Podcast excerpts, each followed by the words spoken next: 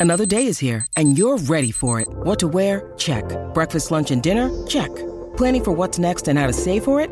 That's where Bank of America can help. For your financial to dos, Bank of America has experts ready to help get you closer to your goals. Get started at one of our local financial centers or 24-7 in our mobile banking app. Find a location near you at bankofamerica.com slash talk to us. What would you like the power to do? Mobile banking requires downloading the app and is only available for select devices. Message and data rates may apply. Bank of America and a member FDIC.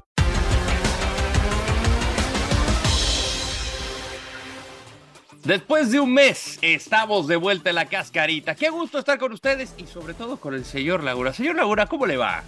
Muy bien, muy bien, mi Rodo. Tengo que admitir que lo extrañé, lo extrañé, ¿eh? Lo extrañé personalmente. No le creo lo mucho. Extrañé, lo extrañé en la cascarita, pero regrese la apertura, Rodo, después de que 17 equipos de la Liga MX quedaron eliminados en la Leagues Cup.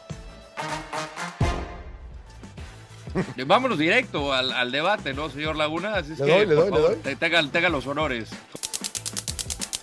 Mire, ¿Por qué fallaron los clubes mexicanos en la Leagues Cup? eh, en mi opinión hay varios factores. No, yo no creo que sea que, se hayan, que hayan llegado un poco agrandados.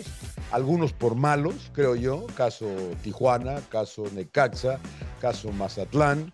Los de abajo, ¿no? Los de arriba, creo que les pasa factura eh, los viajes. El jugar siempre de visitante.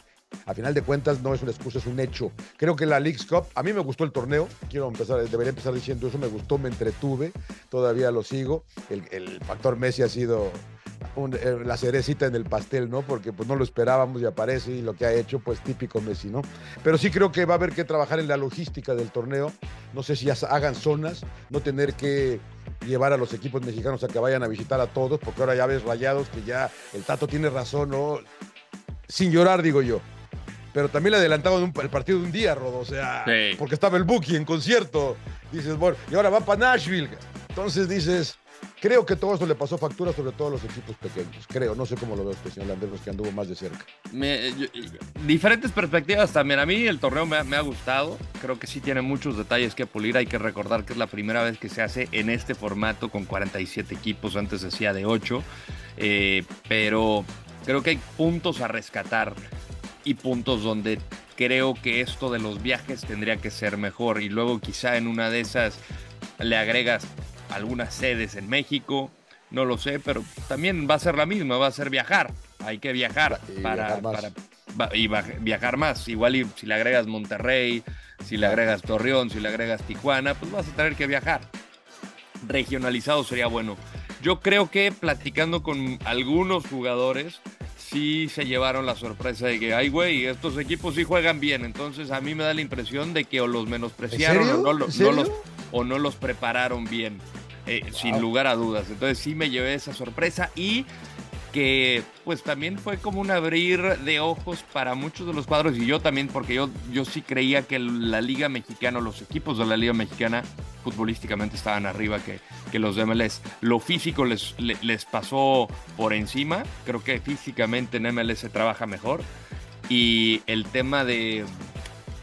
eh, el tema que a mí me hizo abrir los ojos es que la medianía de Major League Soccer está por encima de la medianía de, de Liga MX. ¿Qué equipo decepcionó más? eh? Chivas, Chivas. Sí, Sí, Chivas, Chivas. Fracaso rotundo, ¿no? El super líder de la Liga MX después de tres fechas, el finalista de la, del clausura 2023, que llega con bombos y platillos. Yo me acuerdo cuando hice el bracket y no puse a Chivas saliendo de la fase de grupos, todo el mundo, ah, no, tienes idea de lo que hablas, que quién sabe qué tanto, y de repente, ay, perdón, perdón, perdón.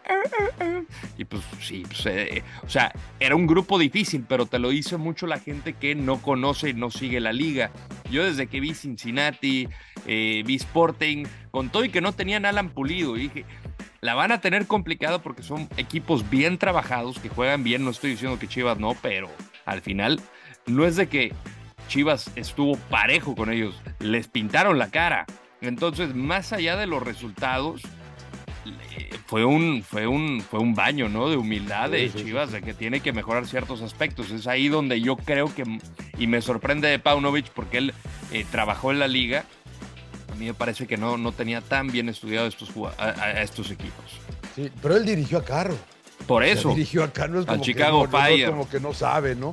A mí, a mí, a mí obviamente Chivas, y, ahora tengo una incógnita de Chivas, ¿eh? la verdad, ¿cómo, cómo van a reaccionar? Porque tienen un partido bravo el próximo viernes acá por Fox Deportes contra Bravos, ¿no? Que, que como quieras o no quieras, no han perdido y ahí van, ¿no?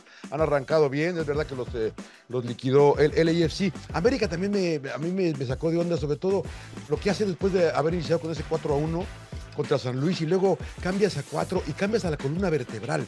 Saca a Cáceres, saca a, a, a- a Jonah. Henry, O sea, bueno, Jonah. Henry eh, lo descansó y luego se le Sí. lesiona, ¿no? Entonces dices, ¿para qué, hijo? No, no te me agrandes, ¿no? O sea, no, no eres tan bueno y no son tan malos. O sea, y les metieron un toque. Y, creo que sí, lo que dices es, es buen punto, Rodo, de que la medianía de, de la mitad para abajo de la Liga MX son más flojitos que de la mitad para abajo de la, de la MLS, ¿no? Yo también creo. eh, eh, y, el sorteo sin llorar, ¿eh? Porque el sorteo, este sorteo estaba establecido hace como seis meses. No es que se le acomodó al Inter, le acomodaron al Inter todo, que quedaron todos los, los pa- aparentemente buenos, porque quedaron todos los mexicanos fuertes de un lado, aparte del campeón. Así quedó. No fue, no fue mala, eh, ma- ma- mala, mala onda de nadie, ¿no? Y Pero porque bueno. otros mexicanos tampoco avanzaron. Exacto, exacto. Bueno, nada más un friendly reminder, señor Laguna. Le voy ganando 13 a 9 en los Oye, pero, pero era, on- era 11 a 9 cuando nos fuimos. ¿Qué No, sí? 13 a 9, ¿Usted no trate de quitarle, hizo no. programa sin mí? No, no, no, no, no, siempre, siempre lo espero, siempre bueno. lo espero. Partido típico de la fecha 4, León Mazatlán. León, Sí, sin duda, León. Ah, el Mazatlán que fue sorpresivo. Pumas Toluca. saludos para usted y para el señor de nuestro buen amigo Jorgito Mercader. Eh, Pumas. Toluca. Eso. Puebla contra San Luis. No tengo idea, son un par de malos, man. me decepcionaron todos. Empate. Voy San Luis. Juárez Chivas, en vivo por Fox Deportes, señor Laguna. Qué lindo partido. Dele este primero, señor Landel. Yo voy empate. Yo voy, eh, yo voy, eh, yo voy empate también. Cruz Azul Santos. Técnico que debuta gana, voy máquina. Yo también voy con los de Joaquín Moreno. Voy Cruz Azul. Querétaro Pachuca. Erquista, Querétaro. Mire, por llevar la contra voy Pachuca. Muy bien, muy bien. Atlas América. América. No sé si se va a jugar. La neta, la cancha está hecho un relajo para variar. Oh, Pero bueno, si se va, si se juega, América. Yo también América. Gol de Quiñones, de una vez lo di. Necaxa Tigres. Empate. Ah, Tigres.